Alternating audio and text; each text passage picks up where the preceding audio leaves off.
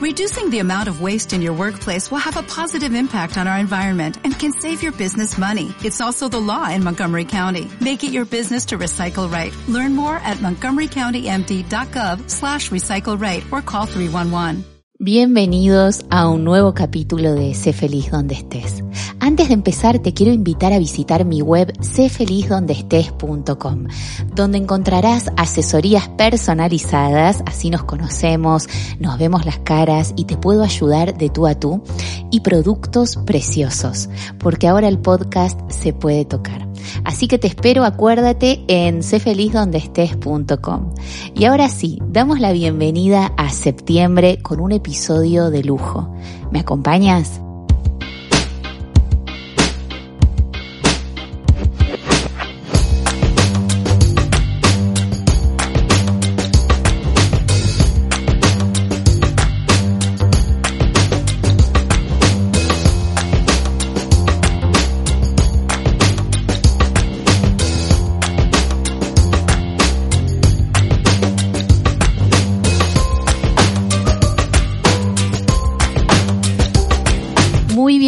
A un nuevo capítulo de Sé feliz donde estés. Mi invitada de hoy es experta en oratoria y comunicación, creadora del método Bravo, la herramienta definitiva y divertida para hablar en público en cinco pasos. Su libro es bestseller con más de 20.000 ejemplares vendidos en todo el mundo. Hoy nos dará pautas de cómo brillar al contar una idea, un proyecto, una conferencia o simplemente en el brindis de tu boda. Quédate hasta el final porque te dediques a lo que te dediques, hablar bien en público es un plus. Muy bienvenida, Mónica Galán Bravo, a Sé Feliz donde estés. Qué ilusión estar aquí contigo y con todos nuestros oyentes. Estoy feliz de acompañarte. Hola, la que está más feliz acá del mundo soy yo con Mónica, que la admiro hace años, eh, la sigo y, trato algunas cositas de, imitarla eh, para seguir aprendiendo y mejorando. Pero ¿qué me dejé, Mónica? Porque yo cuando, Mónica ya la verán, cuando se metan en internet y pongan su nombre y su apellido, salen tantas cosas que a mí me gustaría que tú completes la, introducción que hice. Claro, claro que faltan. Faltan lo que nos gusta como amigas tomarnos un café en uno de los hoteles del centro de Madrid, como es este Only You. Falta que mis flores favoritas son los pensamientos faltan, bueno, faltan algunas cosas profesionales. Ya sabes que trabajo para, para grandes firmas, para multinacionales y que este año tengo el honor de ir a recoger a Washington el premio a la mujer más influyente del año en comunicación política. Eso, eso quizá es de esos datos quizá más profesionales que pueda faltar por ahí. Gracias. Qué bueno, Mónica, y felicidades por este gran premio entre todos los que, los que ya tienes. Porque Mónica también ha dado conferencias en inglés. Ahí sí es un reto, ¿eh? O sea, que se puede decir como un titular y a mí ya me valdría. Los que sean bilingües, pues les parecerá ahora cualquier cosa, pero yo que hablo de oratoria, de cómo hablar en público, pues eh, seguro que quien me esté escuchando en, España, en el país donde yo he nacido, hablar un segundo idioma para según qué personas, pues no nos ha sido tan fácil. Yo no me crié en una educación bilingüe, ni muchísimo menos. Y fue todo un reto porque hablo sobre cómo hablar. Entonces, si, si la inseguridad que tengo en ese segundo idioma se traslada a quién soy yo hablando, pues habría una incoherencia. Así que sí, he tenido el honor de dar conferencias no solamente en un segundo idioma aquí en, en mi país, sino también fuera de mi país, en este caso en Estados Unidos, en la Universidad de Harvard que es todo, todo un logro para, para alguien que admira como yo eh, la formación política que se da allí.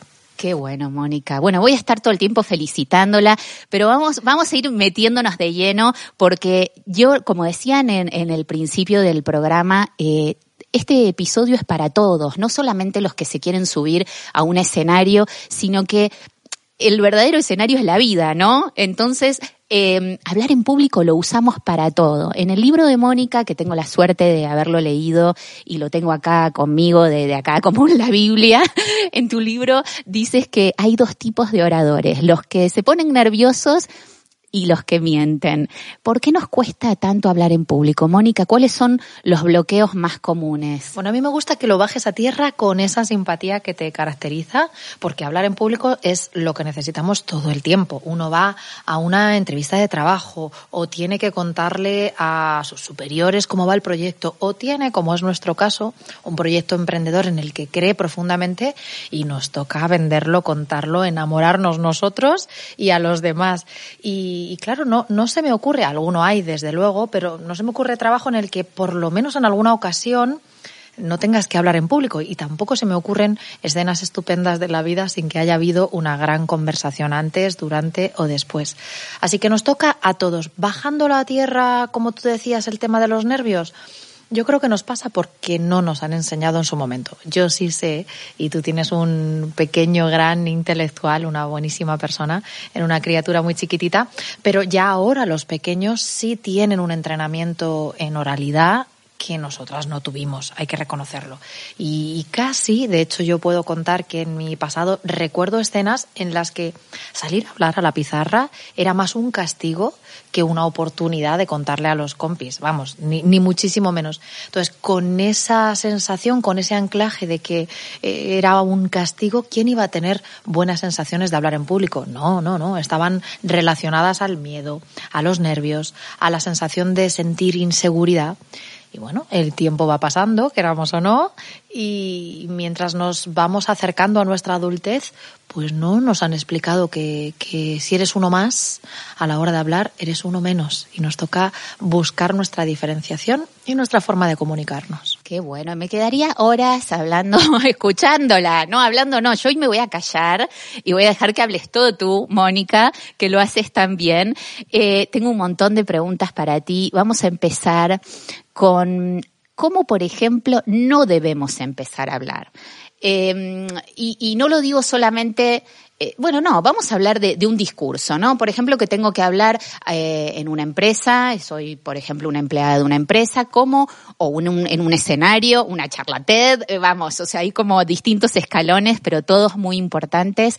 ¿Cómo no debemos empezar a hablar? Voy a intentar responder a las dos, aunque tú, que eres una gran profesional del mundo del podcast, lo has afinado muy bien yendo al discurso, que también le interesa, yo creo, a los que estén y les damos las gracias de paso escuchando esto. Pero fíjate que yo te diría que no empecemos una conversación, desde luego un discurso, sin pensar.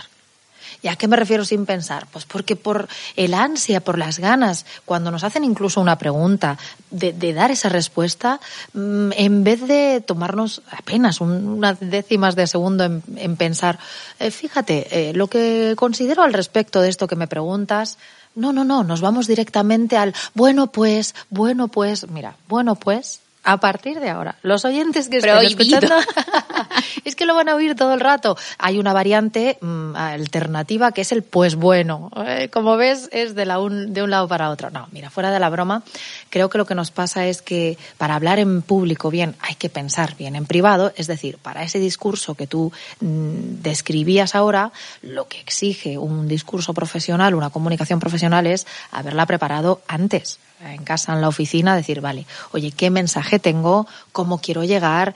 ¿A quién quiero llegar con este mensaje? ¿Y cómo les voy a ayudar para que sea memorable, para que puedan recordarlo? Eso para empezar.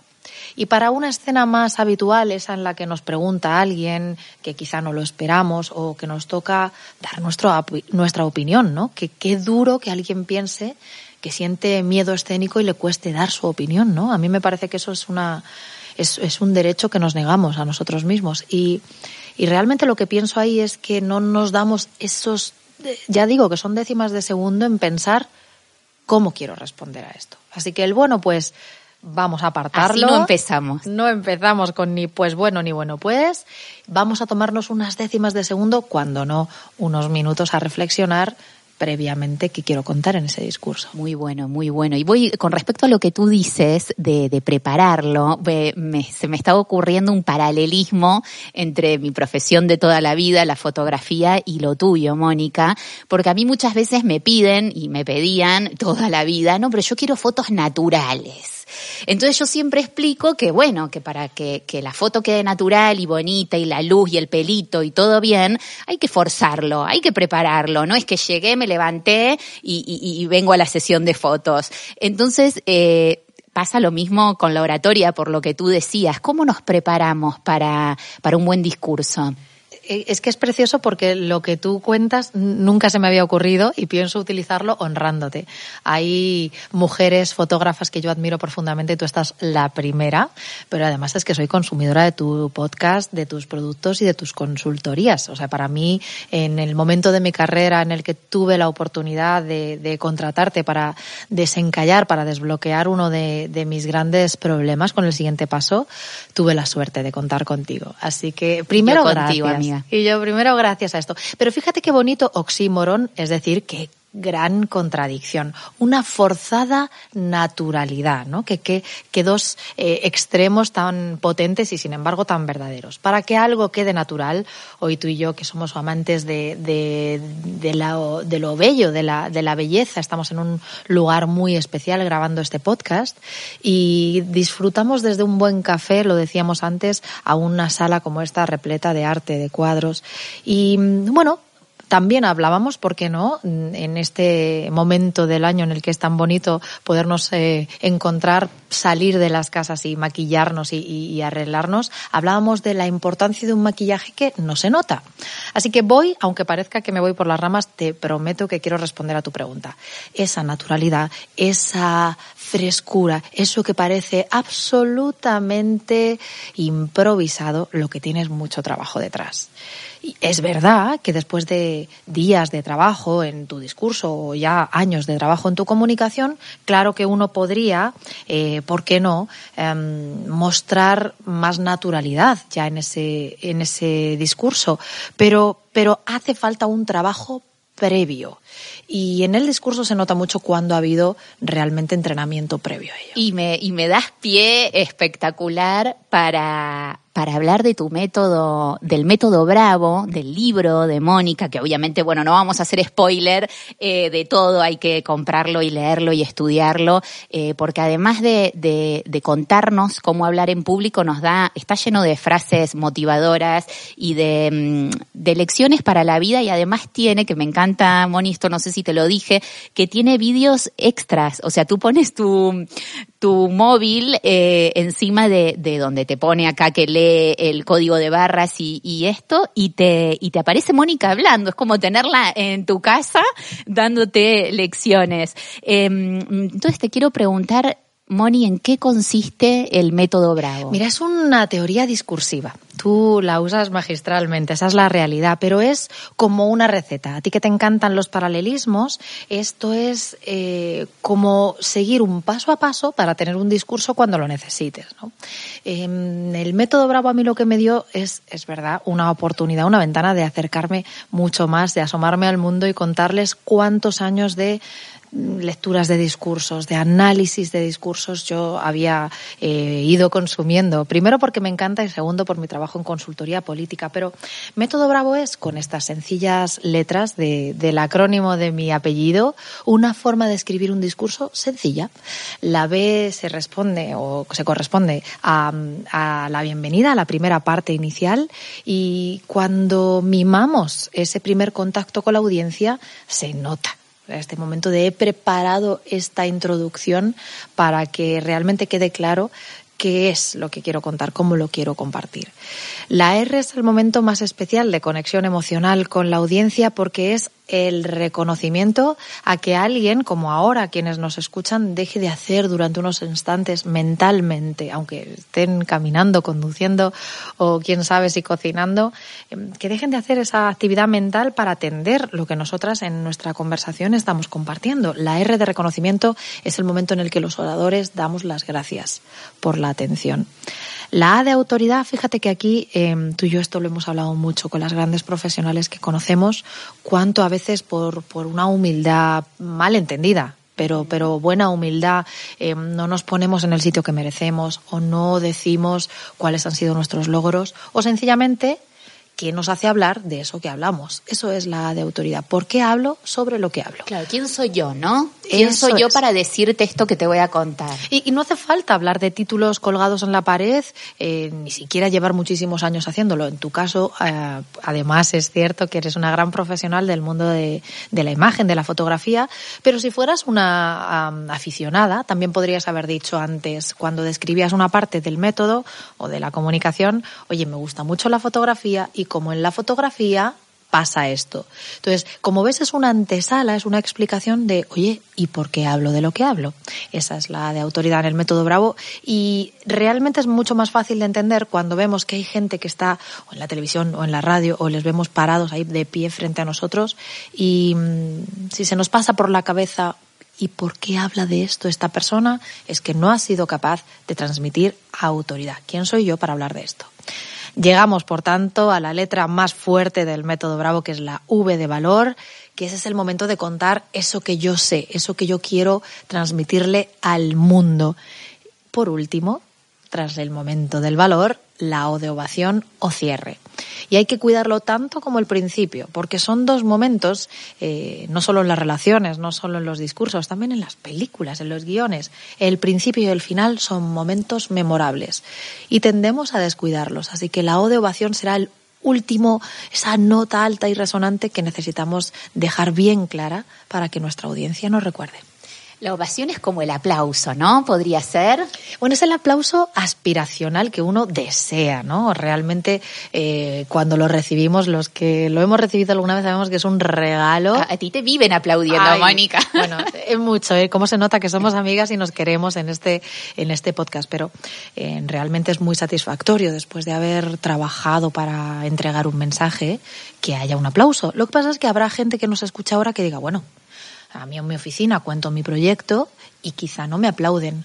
Bueno, la ovación no es tanto que vayan a ovacionarte a aplaudir, sino que tú hayas preparado ese momento álgido, que podría merecer una ovación, aunque no se estile en ese contexto. Así que va por ahí, es algo inspiracional. Pero podría ser eh, llevado al mundo empresarial, como tú decías, que o piensen o te lo digan luego, qué bien has estado, me ha encantado la presentación que hiciste, eh, cuántos profesionales tú formas, Mónica, eh, médicos, eh, bueno, tú lo, lo, vas a decir mejor que yo, ahora nos cuentas, que, que saben mucho, pero que no lo saben transmitir bien, y es una pena, porque entonces el mundo se pierde de ese mensaje. Y tanto, de hecho es el, para mí lo más bonito que hago y, y realmente el core, el centro de mi profesión. Personas muy, muy preparadas, que tienen proyectos eh, fabulosos, que según qué momentos tienen la necesidad de contárselo pues a otros departamentos de la misma compañía, a otros países donde la compañía crece, o en todo caso, como tú y yo decíamos antes, cualquier emprendedor necesita, cualquier emprendedora que conozca nuestros productos, servicios o ideas. Así que precisamente por eso em, la clave aquí será, oye, ¿cómo cuento mi mensaje? ¿Cómo lo hago mejor? Y sí he tenido la suerte, y espero que mis clientes puedan decir lo mismo, de haberles encontrado en ese momento en el que incluso gente muy profesional necesitaba la ayuda de cómo ordenar mis ideas para que impacten más. Y los resultados son, Gache, lo sabes, es que son rápidos, son realmente eficaces y cuando les ves tan contentos porque alguien les dice, por fin, ay, me ha encantado tu presentación, me, me, me, has emocionado o cuánto me ha llamado la atención esto otro que, me, que, que, pronunciabas, que mencionabas, pues para mí ese sí que es el mejor de los premios. Hay un antes y un después eh, de pasar por ti, Mónica. ¿Cómo no te conocí antes de la charla TED?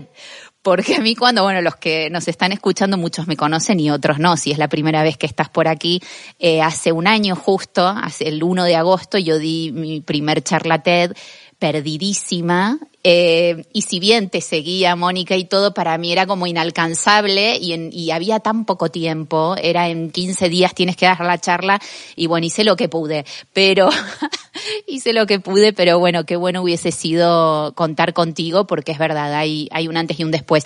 Y, y con respecto a lo que decías del método Bravo, yo quiero que profundizar más en la B de bienvenida, en la en, el, comienzo que tú muy bien dices siempre que hay que tenerlo grabado a fuego, ¿no? Algo así decías Me en encanta, tu libro. Sí, tal cual, a fuego porque es el momento de más nervios. Si te das cuenta, esos primeros segundos a veces se nos antojan eternos. Y, y claro, sucede otra cosa curiosa en el momento de la bienvenida y es que si bien el orador tiene el momento de máximos nervios, vamos, yo creo que debe ser del que más, eh, quizá en algún otro momento en el que tenga que descubrir alguna cosa, pero el que más es el inicial. Lo curioso y realmente el inconveniente, si lo miramos con esa perspectiva, es que la audiencia es cuando más atenta está, porque es el momento de la presentación, es el momento de, comenzar a escuchar a ese orador o, a esa oradora. Y claro, ante mucha atención, muchos nervios, pues se produce un cóctel que no siempre se lleva bien. ¿Cuál es el remedio? ¿Cuál es el antídoto de este veneno? Tener muy, muy, muy, voy a decirlo otra vez, gache, muy bien preparada la B de bienvenida. Y ahí yo digo que a fuego, porque todo el discurso, claro que recomiendo no sabérselo de memoria, eso, eso es terrible, es como, es como intentar saberte una canción de memoria y, y cuando nos falla una parte de la canción somos incapaces de seguir cantando. Sin embargo, si lo que te sabes muy bien es el principio y lo que sabes después es el esqueleto de lo que quieres contar, digamos que un guion de lo que quieres contar, pues quizá las palabras no tengan que estar tan medidas en cada paso, sino simplemente eso, ir haciendo eh, la entrega de las ideas. Pero la bienvenida es, ya te digo, ese momento que siendo tan importante, mi gran sorpresa en el mundo de la oratoria, es que no se lo preparaban. Llegaban como, bueno, voy a probar, quizá yo no soy el más indicado. Dios mío, ¿cómo podíamos empezar antes de una forma, si me lo permitís, tan pobre? No, pero lo que acabas de decir es muy común y a mí me mata esta frase que, que, que dijiste de mm, yo no sé si soy el indicado. Pues tráeme, tráeme al indicado entonces, o sea, vete. Es como que ya te tiras piedras en el tejado. O tú lo decías muy bien el otro día que mucha gente empieza como si fuera una carta. Queridos, o sea, no. Eh, Tal cual, lo explicas mejor. Tal cual, no, lo explico igual, tal cual lo acabas de decir. Entendemos los discursos como antes, en, desde el ayuntamiento, ¿no? Queridos ciudadanos, dos puntos. Estamos hoy aquí. Bueno, yo creo que, que esos estilos han ido cambiando y que, por supuesto, también en la antigüedad hay grandísimos discursos. Pero el formato carta, yo está un poco pasado de moda. Creo que hay que entender que, pues igual que la experiencia del cliente es lo que es realmente importante, el centro de toda compañía, satisfacer esas necesidades.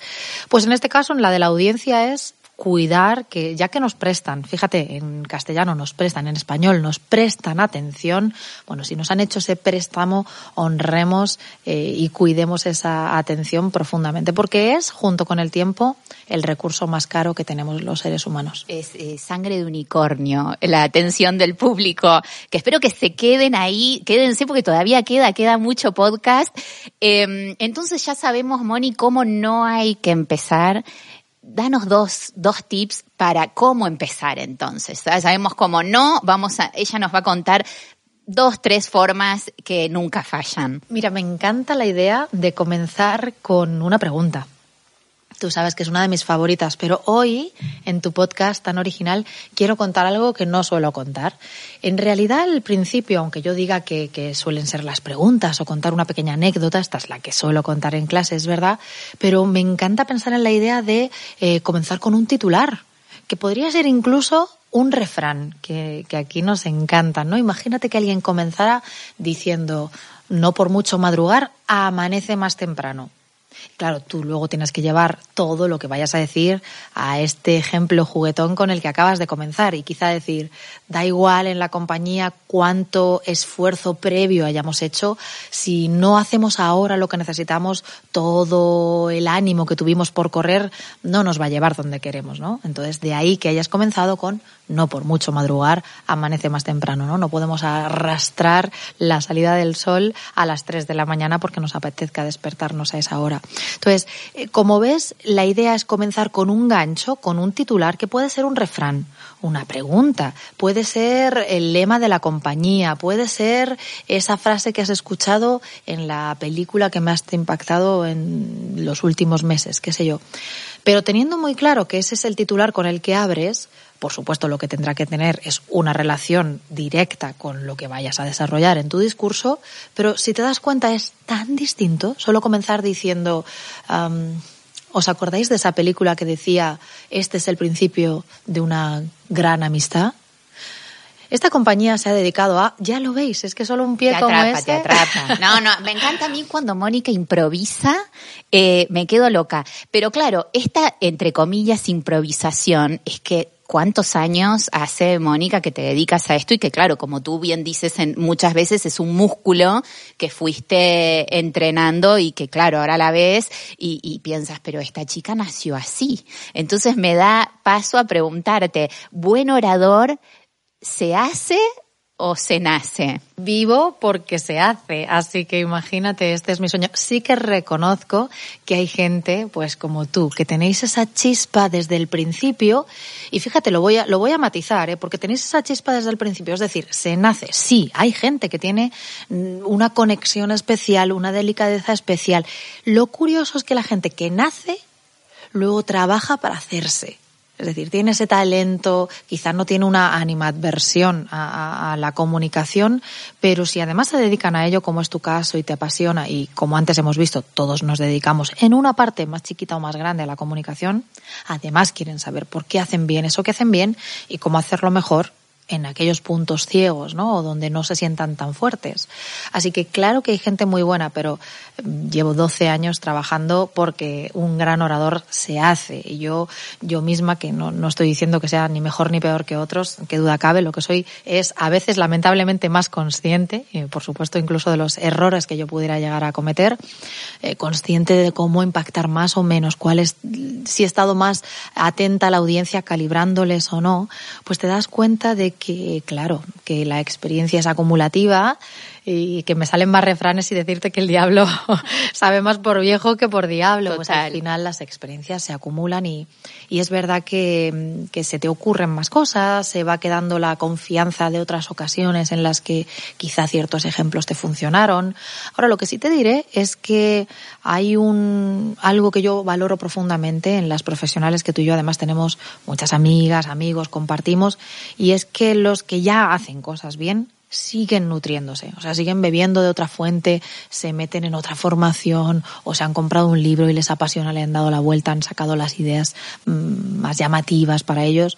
O sea, no creo que alguien llegue a una cima y ya, sino que esto es un seguir uh, conquistando montañas cada día. Y en ti se nota también, Mónica, no solo el tema de preparar un discurso, sino prepararte como persona, nutriéndote. Se nota que eres una persona que lee mucho porque tiene, Mónica tiene un vocabulario que, vamos, te da vuelta y media. Entonces, claro, hay palabras y hay toda una poética cuando hablas, que eso se, se agradece un montón y eso atrapa mucho.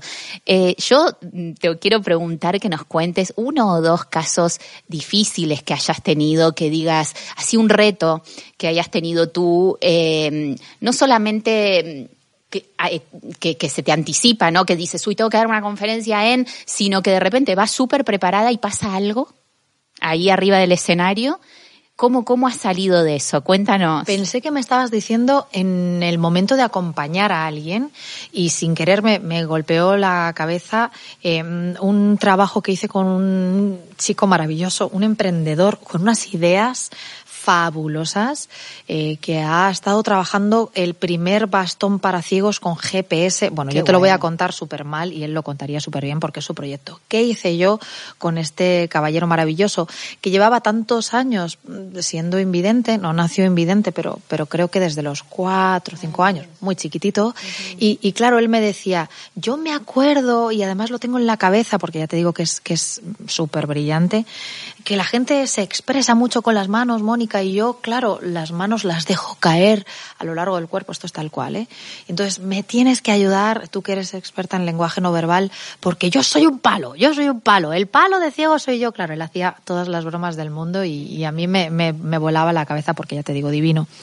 Y me llegué a atar detrás de él, siendo yo, eso, una señora y él un caballero, pues para no ponerme yo delante, Ajá. me llegué a, a atar atar con pequeñas eh, lazos ¿no? en las muñecas para demostrarle algunos de los gestos más habituales a la hora de hacer una enumeración o eh, gestos universales, como pueda ser si alguien nos está ahora mismo acompañando con las manos libres, pues este gesto en el que parece que hacemos hacia adelante con las dos manos una especie de eh, rueda que no, que no cesa nunca de girar, ¿no? Y si imagináis la evolución como una rueda de un vehículo que estuviera eh, Y, y ese fue uno de los casos más bonitos, quizá más retadores, porque bueno, pues no es mi público habitual y, yo aprendí creo que muchísimo más que él, pero sé que le pude servir.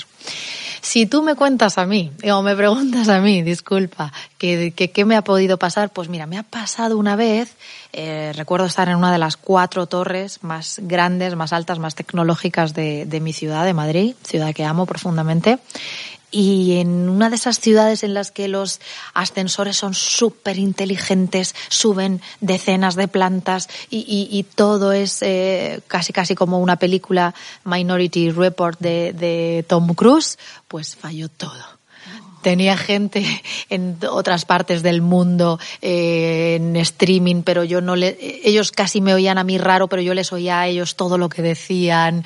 Eh, se cayó el wifi, eh, dejó de funcionar el audio, había 200 personas en aquella sala, tuve que Horrible. viva voz, exacto, eh, salir del atolladero, eh, chisporroteó el, el pasadiapositivas, o sea, una cosa que parecía película de resacón en Las Vegas. Parecía una cámara oculta, en plan, ¿quién me está haciendo esto? Claro, ya, la, ellos me miraban porque yo no soy responsable de una, de una oficina que esté en esas torres. Más quisiera yo, ¿no? Ser tan, tan gran empresaria como para tener una oficina ahí, no es el caso. Y ellos me miraban como no, no doy crédito, jamás ha pasado, o sea, parecía una broma. Y salimos, salimos bien porque al final, um, pues recuerdo que, que la, el buen humor de tratar bien a los técnicos, mira, es algo que no suelo decir porque quizá esto pues eh, lo van a entender todavía más las personas que les toque hablar en público, pero yo no, no, soporto igual que llevo fatal que alguien pudiera tratar mal a un camarero, porque yo misma lo he sido en mi pasado para pagarme los Claro, estudios. Pero ni a nadie. Ni No a a nadie, está claro, pero alguien que te está sirviendo directamente, o el café esa mañana tú y yo que, que hoy el podcast es alrededor de un café, o el momento técnico orador, que es lo que tú me preguntas, oye, ¿qué te ha pasado que tengas que salir del paso? Pues aquello fue eh, los técnicos pasándolo fatal, los responsables de la sala, eh, blancos algunos y rojos otros de, de la vergüenza y del, del apuro. Pues hay que salir, hay que poner mucha simpatía, todo lo que pasaba. Yo decía, esto es para que estemos más atentos, ya veréis y tal, y no sé qué. Ponerle humor. Mira, por una parte humor y por otra parte como naturalizar lo que estaba sucediendo. Quedó, vamos a decir, tan interesante, bien, ojalá que lo digan ellos, que me dijeron, estaba preparado. Es un programa, digo, no, sí, sí, estaba preparado. La gente con 200 latidos por minuto, no, no, no estaba preparado. Pero bueno, salimos bien, salimos Qué bien. bueno, qué buenos eh, ejemplos y, y me llegó mucho el de este chico que has contado. Qué emocionante, qué reto y qué emocionante y qué buena idea has tenido esto que contaste de, de atarte atrás de él para, para que aprenda me, me emocionó, me llegó profundamente, Mónica, gracias. Eh, ahora, con la pandemia, que bueno, gracias a Dios, a ver si ya se termina de una vez por todas, hemos tenido mm, casi por obligación que ponernos frente a la cámara, ¿no? Muchos me incluyo, muchos que no nos gusta estar delante de la cámara, eh, nos ha tocado, tanto en las empresas, que el Zoom, que el no sé qué, hasta en los colegios. Eh, tenés que hablar con la maestra de tu hijo, tenés que hablar con el director o lo que sea. ¿Qué pasa cuando tenemos que hablar eh, virtualmente? ¿Cómo, mm, ¿Cómo nos podés ayudar, Mónica, a traspasar la pantalla? Es que eso ha sido un reto, ¿verdad? El momento videollamada que se antojaba casi que se, alguien le daba el FaceTime en el teléfono eh, por casualidad. Ay, no, te llamé en vídeo. sin Perdón, se querer. decía, perdón. Ay, perdón, no, te vi, te vi así la papada desde abajo. Perdóname. Bueno, pues eso ha cambiado evidentemente de, de principio a fin y se ha convertido en el día a día de todos los profesionales que tú y yo pues conocemos, ¿verdad? En el panorama. ¿Qué claves hay? Bueno, por supuesto, claves completas en Traspasa la pantalla, un curso en el que he tenido el honor de, tenerte muy cerca y has inspirado profundamente a toda la tribu. Pero fíjate, además de, de, de formarnos en comunicación, que me parece parte de nuestra responsabilidad, cada uno como, como profesionales, repito, cuenta ajena o cuenta propia, sí que podría decir que mm, algo nos sucede con las pantallas, porque estamos acostumbrados cuando nos vemos en una videollamada a mirarnos a nosotros mismos. De hecho, mira, yo creo que he sido más consciente de que no tengo 20 años y más bien el doble, pues este año que me he visto tantas veces en la pantalla digo, ay Dios mío, pues estas arruguitas yo no las recuerdo. todo es tremendo, es tremendo. y lo que no podemos hacer, ya, para que nos riamos un poco todos, es estar atusándonos el pelo mientras estamos hablando con otra persona. Y es que es imposible no mirarse un poco. Habrá quien oiga ahora esto que yo estoy diciendo y diga, no, no, yo no me miro porque me distraigo mucho, que también es verdad, pero que es casi imposible nuestra carga genética desde que desde pequeños, si no hay patologías, no reconocemos en el espejo, pues es muy complicado verte en la pantalla y no mirarte. Ya no digo, ¿eh? Por, por esta cuestión coqueta, sino porque nos reconocemos. Es curioso, claro, estamos acostumbrados a vernos desde nosotros, desde dentro. Entonces, vernos desde fuera es esta cosa, a no ser que seas actriz y estés más que, o actor, ¿no? Más que acostumbrado a verte en la televisión, que te digo actriz, actor, un presentador de televisión, qué sé yo. Entonces, esto sí que habiendo llegado para quedarse, porque aunque la pandemia, ojalá, ¿no? Ya sea una anécdota, esperemos pronto, quizá cuando estés escuchando esto se haya quedado ya en anécdota, ojalá que sí. Pues, pues yo creo que de todas formas tiene tantas cosas buenas, nos sigue uniendo tanto en cualquier lugar del mundo en el mismo momento podemos encontrarnos con las, con cualquier persona. Entonces, nos une tanto que es eh, muy ventajoso y una de las claves sería cuando yo estoy hablando con la persona en la videollamada, cuando yo esté hablando, mirar a la cámara. Y cuando la persona esté hablando, mirar a la pantalla. De tal manera que cuando estoy hablando yo, si miro a la cámara, quien reciba mi imagen va a sentir que le miro falsamente a los ojos. Digo falsamente porque evidentemente lo que tengo frente a mí es un dispositivo móvil y no una persona que estará pero al otro lado de la línea. Entonces cuando yo hablo debo mirar a la cámara y cuando es el otro, la otra, quien me habla a mí, debo mirar a la pantalla para observar pues qué gestos acompañan a las palabras en ese momento. Qué buen, qué buen truco, este, y qué difícil de, de llevarlo a cabo. Yo me puse, eh, confieso que cuando me tocó el año pasado dar la charla TED, me puse un muñequito en la, al lado, pegado al, a la cámara, para estar todo el tiempo mirando ahí, eh, pero es complicado. Eh, ¿Y qué otro, qué otro truquito nos puedes dar de, no sé, eh, las manos? ¿Qué hacemos con las manos? Es la gran incógnita. Oye, que tu truquito está muy bien, ¿eh? Porque fíjate que con el guiño de ponerte un dibujito, una sonrisita, uno lo que recuerda es algo que sabe perfectamente, y es que al otro lado de la línea hay alguien. Y como persona que será eh, la, la que esté al otro lado de la línea, debemos cuidarla. ¿Truquitos o claves con las manos? Pues mira, fíjate que aquí hay, antes lo decíamos, y a lo mejor mientras yo lo describía, hay alguien que ha ido haciendo el gesto de evolucionar, tirando las manos hacia adelante.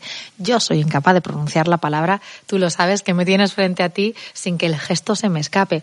¿Qué deberían hacer las manos? Volar libres soltarse con la expresividad de nuestras palabras, no tratar de aprisionarlas, porque las manos en presa, pues realmente lo que demuestran es más tensión, más sensación de poco control. Y, y no necesitamos, más bien lo contrario, habría que huir de ello, mostrar al que tenemos enfrente, ya sea en digital o en el mundo real, que, que estamos pasándolo mal con la comunicación. Qué bueno. Eh, Moni, ¿cómo se lleva eh, cómo, cómo llevas tú como persona, eh, cómo se lleva que tu libro haya supuesto un antes y un después en la oratoria de, de este país y de muchos países de, de habla hispana. Porque es así, ¿eh? Y ahora, eh, ahora sí quiero es el momento que, que digas, que cuentes todas las medallas que tienes, que son muchas, y, y pero quiero que, que, que, nos cuentes cómo lo llevas tú. Ya estaba buscando cómo salirme por la tangente para... para pero... Por eso, porque te conozco, digo, no, no, no, no. Bueno, la verdad es que es un honor, me creerán o no, eh, claro, yo hablo de números de, de, de 20.000 unidades, otras tantas en audiolibro, y hay, hay quien pueda pensar, bueno, pues hay libros que tienen millones y millones, o libros incluso de desarrollo personal que tienen cientos de miles no olvidemos que mi libro es un libro de oratoria, no de el éxito en general, la felicidad en general. Es muy la... específico, claro, es un nicho. Claro, sí, no es relaciones de pareja, porque todos más o menos hemos tenido ya en nuestra adultez, pues relaciones en el pasado, en el presente y seguramente las tendremos en el futuro. Ojalá sean cada uno las que deseemos, ¿no? pero claro, temas de hablar en público, pues siendo tan concretos, es, es todo un reto y es un logro, voy a decírtelo tal cual. No sé si medallas, yo no, no me voy a atrever a eso, pero sí decirte que siendo un tema de comunicación y que no olvidemos ¿eh? que, que comprar libros o vender libros no es tan sencillo. Eh, la media de libros vendidos entre los que venden millones y los que vendemos a veces uno a nuestro padre y otro a nuestra tía del pueblo, es que la media son 200. Fíjate que te hablo de, de más de 20.000, pues son muchos libros vendidos de oratoria, ¿no? Método Bravo. ¿Y cómo se lleva? Pues con mucho orgullo. Aún así, habiendo sido entrevistada por cientos de, de cadenas de podcast a lo largo ¿eh? de estos años, porque ya te digo que... En la televisión. En televisión, en radio, en fuera de mi país, en Estados Unidos, también en habla, en, en vamos, en, en, inglés, en un segundo idioma, pues, pues con un orgullo muy grande, cuando sobre todo recuerdo que cuando la editorial Planeta me, me, me, pidió que escribiera el libro, yo decía, no lo va a leer nadie, o sea, lo va a leer una persona. Y ahora se van a reír porque yo recuerdo encender estas velitas de té, de yo podrían ser de Ikea perfectamente, seguro que las ubicáis estas velitas chiquitas, y yo la encendía una eh, generosa ella consigo misma, una cada día que escribía y decía, pues ya no sé si para rezarle a los santos, que todo pues las musas, las musas que me poseyeran. No, mira, yo pensaba, si ilumina a una persona, ese ratito que pueda durar esa vela, qué sé yo, cuatro horas, tres, cuatro horas, no, no, no mucho más porque son chiquitas, pero yo pensaba, si ilumina a una persona, ya ha merecido la pena, ¿no? Yo estoy trabajando para esa persona y que le pueda ayudar. Y es que en estos tres años no he parado cada día, no te voy a decir cientos cada día, porque no es verdad.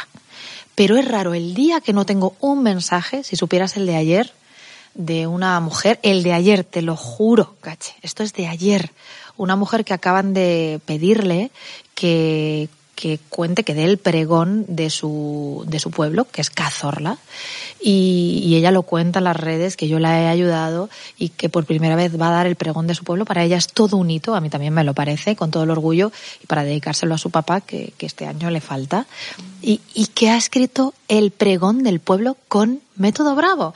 Y a mí me enorgullece eso, bueno. tanto más que que alguien en una banca suiza diga que utiliza método bravo, que también me pasa y con mucho orgullo, entiéndeme. Pero, pero esta mujer ayer fue como, yo, yo ya he merecido la pena. Yo me podría retirar ya, no por rica, todavía eso le falta mucho, mucho, pero, pero por satisfacción, sí, es un, es un orgullo. Qué bonito, Mónica, lo que nos contás. Eh, el otro día escuchaba en una entrevista que te hicieron, pero me encantaría que lo cuentes tú, yo te tiro el pie. Eh, contabas eh, que estuviste escuchando a Tony Robbins en un escenario. ¿Y qué pasó? Cuéntanos. Bueno, pueden haber pasado muchas cosas, no sé exactamente, ah, vale. porque le he escuchado no, muchas veces. No, porque has dicho que dijo algo eh, algo como ver, dale, dale. para que te pasen cosas ah, okay. eh, y, y, y, la gente ¡guau!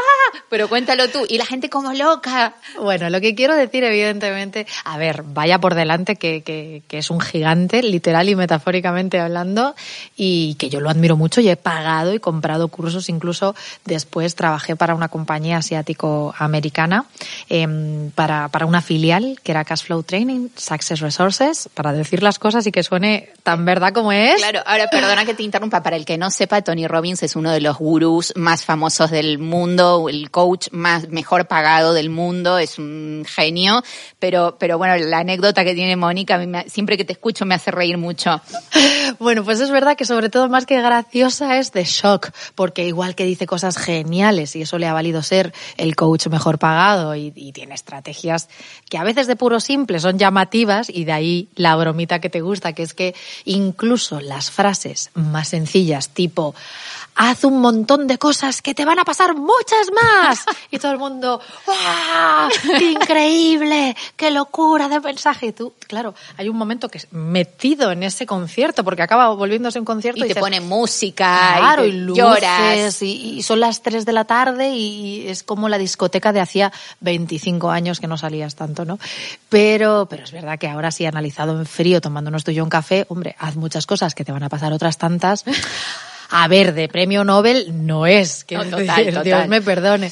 Entonces, bueno, pues la gracia es esa, que sin quitarle peso ni muchísimo menos no se me ocurriría, pero que hay frases que son sencillas. Ahora bien, para honrarle del todo, no solamente es lo que se dice, que en este caso justo es la coincidencia de algo bastante simplón, pero también es cómo se dice. Así que esa es la gracia de Tony Robbins, que en el que podría ser tan sencillo como la frase que acabamos de contar y aún así generar un impacto de locura en quien le escucha. Qué bueno, qué buena esta anécdota. Eh, ¿Se puede decir que hablar bien en público o en hablar bien, expresarnos bien, nos hace más felices? Es una frase potente, es eh, casi casi como se nota esa vena periodística de nuestra gache. Es todo un titular. Yo te diría que sí, porque, porque pienso, y esta sí se la vamos a honrar ahora que me he metido con Tony Robbins, no lo escuchará esto, así que no se enfadará mucho, pero él dice cosas geniales también, como que la calidad de tu vida depende de la calidad de tus relaciones. Y estoy muy de acuerdo, somos felices en función de las relaciones que tenemos. Si son buenas, pues, pues es mucho más sencillo pasar por la vida mm, de manera feliz, ¿verdad? Y, y tener buenas relaciones para mí depende sobre todo de cuál es tu comunicación contigo esa intracomunicación con el otro, esa intercomunicación y, ¿por qué no?, según qué ocasiones, con el resto, con el todos. Sean todos, entiéndanme, en ese uno a todos, ese momento de oralidad, de hablar en público, 10, 15, 20, 200 o en el caso de Tony, 15 o 20 mil. 15, 20 mil personas, madre mía, es impresionante. Eh, bueno, y muchos más, ¿no? Imagínate esos cantantes, es verdad que, que, actúan con sus canciones, pero pues quién sabe si, bueno, o millones de personas si, aquí, si hablas a la televisión. O sea, que el uno a todos, eh, yo, yo no he hablado delante de tantísima... Pero más o menos, yo he visto conferencias tuyas. Yo creo que hasta 6.000, pero, pero nada, ya eran muchas personas, ¿verdad que sí? Pero bueno, eh, pero no millones, ¿no? ¿Qué te tiembla hasta el pelo. Bueno, te tiembla hasta el pelo, pero, pero de la ilusión. O sea, tú sabes que subidón yo no he vivido vivido y claro, este sería un podcast que podría alargarse a la noche, pero yo creo que no he vivido en una alcoba la sensación. Bueno, sí, he vivido cosas maravillosas, ¿eh? Hablemos de eso, Mónica. Hablemos, vayamos Hablemos. a lo importante. Se está no, poniendo pero... muy fuerte justo al final. muy fuerte y muy roja ella, de pronto que roja, parecía. roja está granate.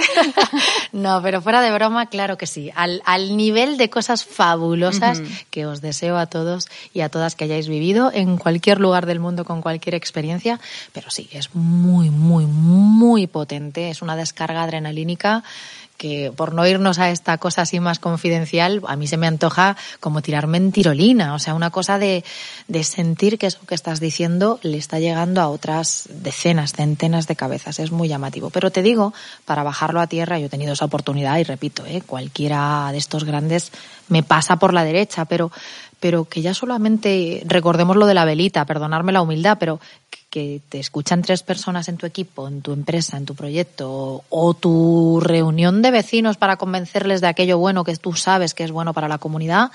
Y es, y es apasionante saber que una idea tuya pueda ayudar. Sí, pueda ayudar, pueda ser sembrada, con, con, esta metáfora, esa semilla se siembre en, en, la cabecita de otras personas. O sea que sí, que, que nos hace más felices hacer llegar el, el, mensaje.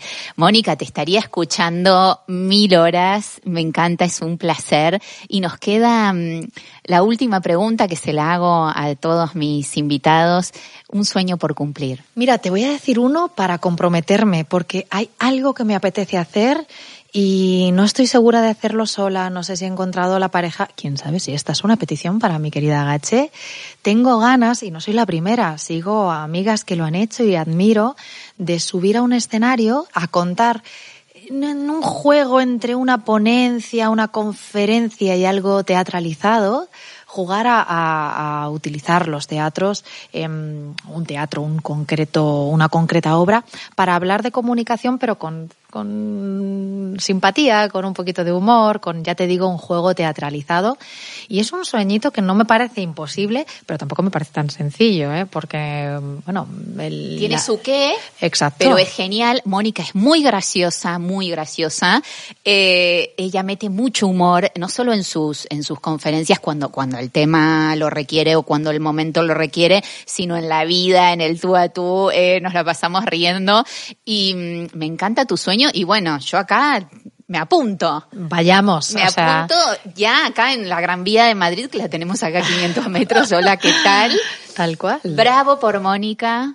Bravo por, por este método que es un placer, además es súper gustoso. Eh, ella está guapísima porque lo es y, y yo te admiro profundamente, te agradezco, estoy emocionada. Hace tiempo que quería entrevistarte y nunca me imaginé que además de, mm, de una mentora, de, de, una oradora exquisita, es una persona deliciosa y además eh, ahora es mi amiga. Así que te agradezco y voy a aprovechar y te voy a pedir el gran honor y el gran favor que cierres tú este bueno, episodio. Nada me puede hacer más feliz. No se ve en el podcast, pero, pero los vellitos de, de mis brazos están erizados, que para mí es un termómetro de, que estoy viviendo algo muy especial.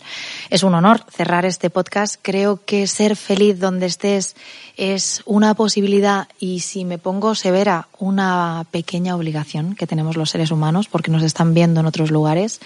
Y para mí escuchar, levantarme con tus podcasts, caminar la ciudad, que sabes que me encanta, y más ahora que voy a estar dentro y fuera de España en los meses que vienen, caminar la ciudad con, con tu compañía en Sé Feliz donde estés, me parece de las labores más generosas que puede hacer una profesional como tú.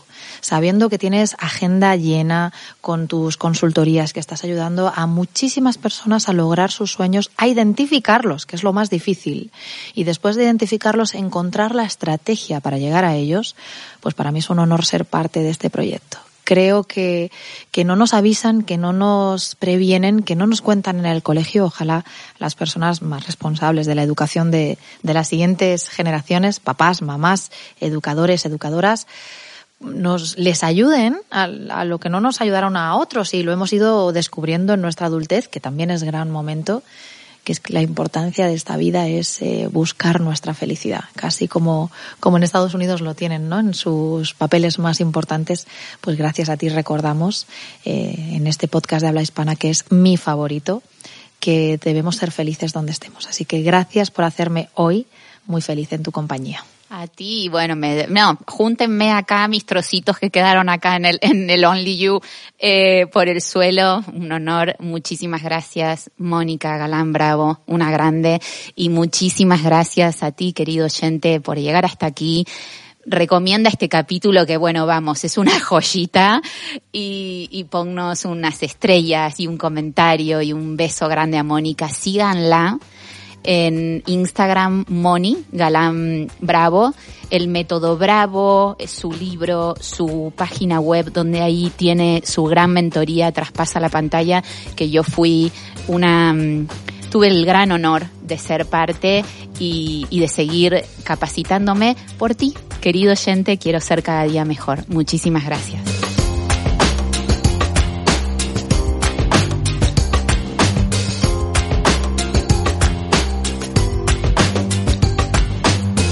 Recuerda que puedes suscribirte a Sé Feliz donde estés en Spotify, Evox, Apple Podcast, Google Podcast o tu plataforma de podcast favorita. Si te ha gustado lo que has escuchado, déjanos tu comentario o tus 5 estrellas para que podamos seguir creciendo. Y si quieres más material, puedes seguir a Gache Bocasi en Instagram, arroba Gache Bocasi, o entrar en nuestra página web, sefelizdondeestés.com.